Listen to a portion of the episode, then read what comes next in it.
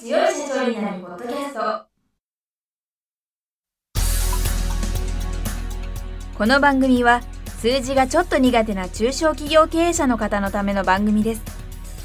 日頃から多くの経営者の相談に乗っている中小企業診断士と税理士の2人の対談形式で中小企業の現場の目線から専門知識を分かりやすく解説します。会社経営に数字を上手に活用していただくために会計税金融資などをテーマにお伝えしていきます。こんにちは中小企業診断士の六角です。いつも数字に強い社長になるポッドキャストをお聞きいただきありがとうございます。今回も弁護士の春山俊秀先生にお越しいただいております。春山先生今週もよろしくお願いいたします。よろしくお願いします。前回ですね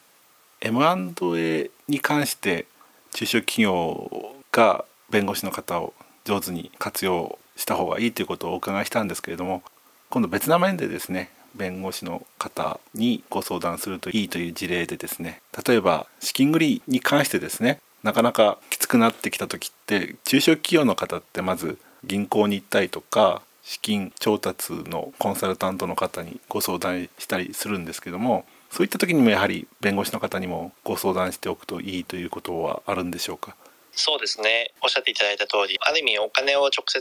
融資を受けるとかあと補助金を受けるっていうところでは弁護士ももちろんお役に立てる場面もあると思いますけど、まあ、っおっしゃっていただいた銀行とか中小企業の先生にお話しいただくのがいいのかもしれませんがもしもですね例えば銀行金融機関の債権者さ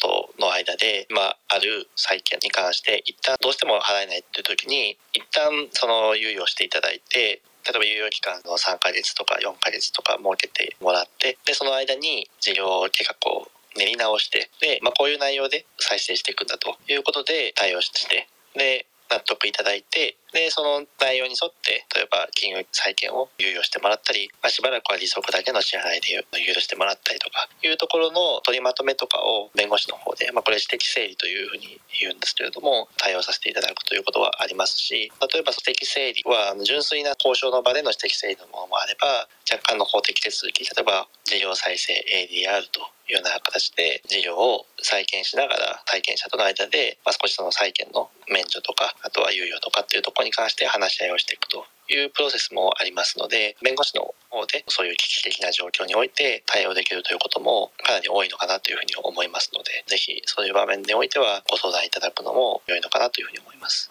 銀行だけだとなかなか対処しきれない面があるのでやはり資金繰りがきつい時は銀行が中心になるんですけれども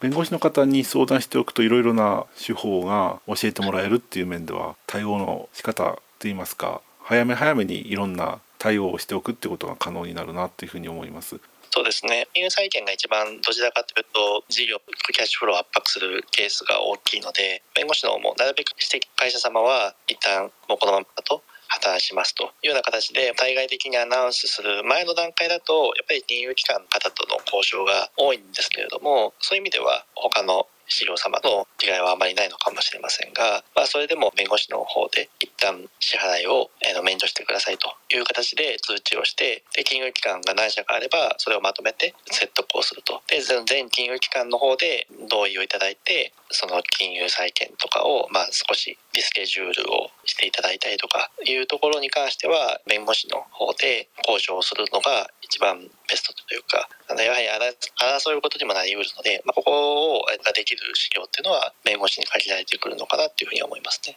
わかりましたあとですね。よく聞く話なんですけれども銀行からは支援受けられそうになくなってしまって不幸なことにですね自己破産をしようかっていう時にやはりそれを実際にやるかどうかは別としてあらかじめ弁護士の方に相談しておいた方がよろしいんでしょうか？そうですね、まあ、そもそも自己破産っていう前のタイミングで、まあ、会社の運営も含めて、まあ、場合によっては民事再生という破産にもちろん倒産手続きではあるんですけれども破産とは違ってその会社を生かした上でないしは会社は場合によっては畳んでしまうかもしれませんけれどもその中にある事業を何らかの形で生かして倒産はするんだけれどもその事業を生かした上で、まあ、再生をしていくと。いうような手続きもありますのでそういうその民事再生手続きを申し立てるかどうかっていうところに関してはこれは完全に弁護士しかできないことではありますのでそこは弁護士にご相談いただいて、まあ、民事再生ができる場面なのか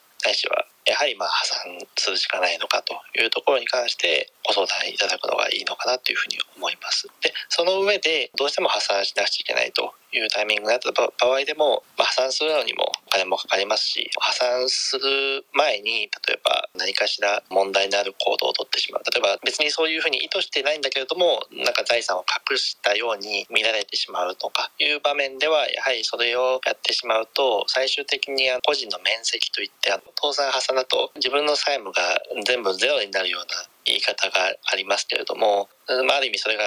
メリットではあるんですがそういうメリットを受けられなくなってしまう場面もありますので破産をするにあたっても、まあ、事前準備とかが必要になる場面もありますのでぜひ、まあ、そういう場面では弁護士の方で対応できるところもたくさんあると思いますのでぜひご相談いただければなというふうに思います。そうですねこの話ってなかなか会話では説明が難しいんですけれども後から相談するじゃなくてなるべく早い段階から相談しておくっていうのが選択肢がたくさんあるのであまり選択肢がない中で相談をされる側も困ってしまうのでなるべく早い段階から相談しておくことが大切かなっていうふうに思ってます。そうですねもうどうしてももう破産しかないっていう場面で来ていただく場面もあるんですけれどももちろんそれはそれで対応させていただくんですけれどももう少しこううまく進められたなとかあのいうこともありますしそもそも本当にそのキャッシュがなくて0円とそもそも破産の申し立てすらできないというケースもありますので